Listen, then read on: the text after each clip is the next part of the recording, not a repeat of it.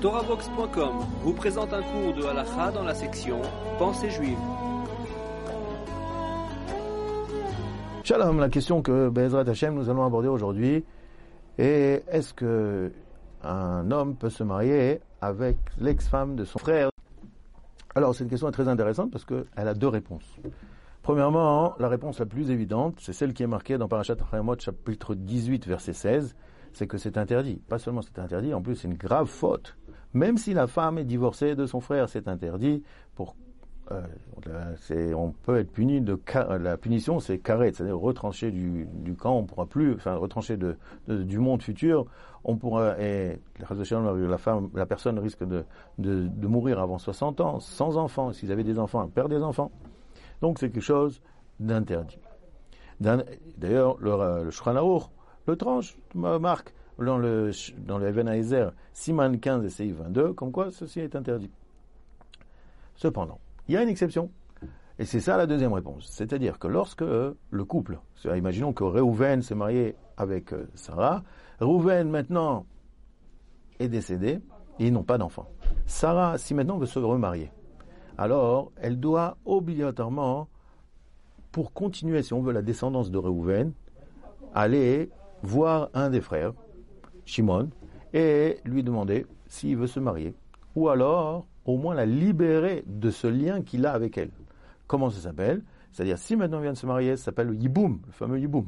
Donc, euh, ils se marient, ils ont des enfants, et comme on a dit, le, les enfants, le premier enfant est considéré, comme l'explique le Ramban, dans le Sefer Bereshit, comme quoi c'est la continuation, quelque part, du premier frère. C'est une grande mitzvah.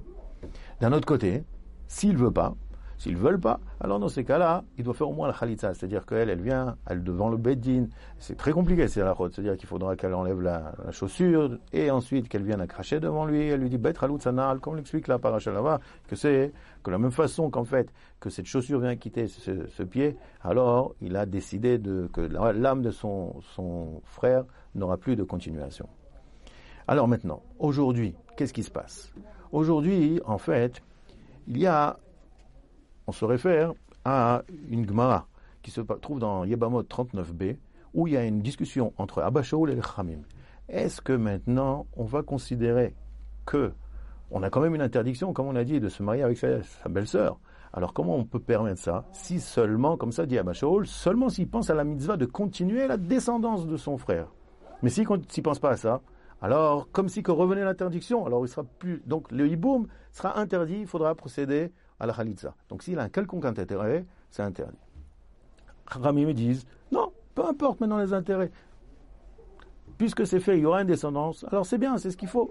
D'accord? Maintenant, d'un autre côté, dans le Shulchan Aruch, Shulchan Aruch, lui, il tranche comme les Khamim. C'est-à-dire, peu importe maintenant quels sont leurs intérêts, s'ils se, se plaisent l'un l'autre, pourquoi pas, même s'ils ne pensent pas obligatoirement à la mitzvah. Comme on dit Chachamim. Donc s'ils veulent, ils peuvent faire le yiboum. Mais par contre, le a dit non. On pense comme à Bachaoul. C'est-à-dire qu'aujourd'hui, étant donné que, bon, l'esprit des gens est un peu léger, et en plus, c'est, comme on a vu, quand même euh, quelque chose de grave, donc euh, ils préfèrent faire opérer à le khalitsa pour pouvoir libérer cette femme, et donc le yiboum sera interdit. Et même s'ils se plaisent, tant pis, ils n'ont pas le droit de se marier. Alors, euh, en 1950, il y a eu, comme ça, un accord qui a été fait entre le Rav Uziel, le, Rav, le Rishon Letzion, le Rav des Sfaradim, ici en Israël, et le Rav Herzog, le Rav des Ashkenazim, qu'on ne procède jamais au Yiboum, comme le Réma. Là-dessus, dans le tome 6 du Yabir Omer, le Rav Yosef, il vient à discuter cet accord. Il n'est pas d'accord. Pourquoi? Parce que la halakha, est comme le shulchan pour les Sfaradim. Alors pourquoi ne pas opérer à Oiboum Pourquoi ne pas qu'ils se marient s'ils se plaisent, comme on l'a dit? Et en effet, après que le Ravodia après fonction et a fait cette, il a fait cette réforme, qu'en fait les Sfaradim auront le droit à faire Yiboum. Alors, expliquer les lois du Yiboum, comme sont un peu compliquées, c'est pas toutes les, les couples qui n'ont pas d'enfant que automatiquement le frère devra procéder au Yiboum ou à la, à. Mais c'est certain, comme quoi, tout de suite, il faut aller Beddin, si la femme veut se remarier, pour voir un petit peu ce qu'il faut faire. Donc revenons à notre euh, question initiale. Est-ce qu'une femme, est-ce qu'on peut se remarier avec l'ex-femme de son mari, de son frère? Ça c'est clair. Comme quoi, non. Si maintenant le frère s'est divorcé avec, sa, femme, le frère, d'accord, si Rouven s'est divorcé avec sa femme, Shimon, son frère, n'a pas le droit de se remarier avec, avec l'ex-femme de Rouven.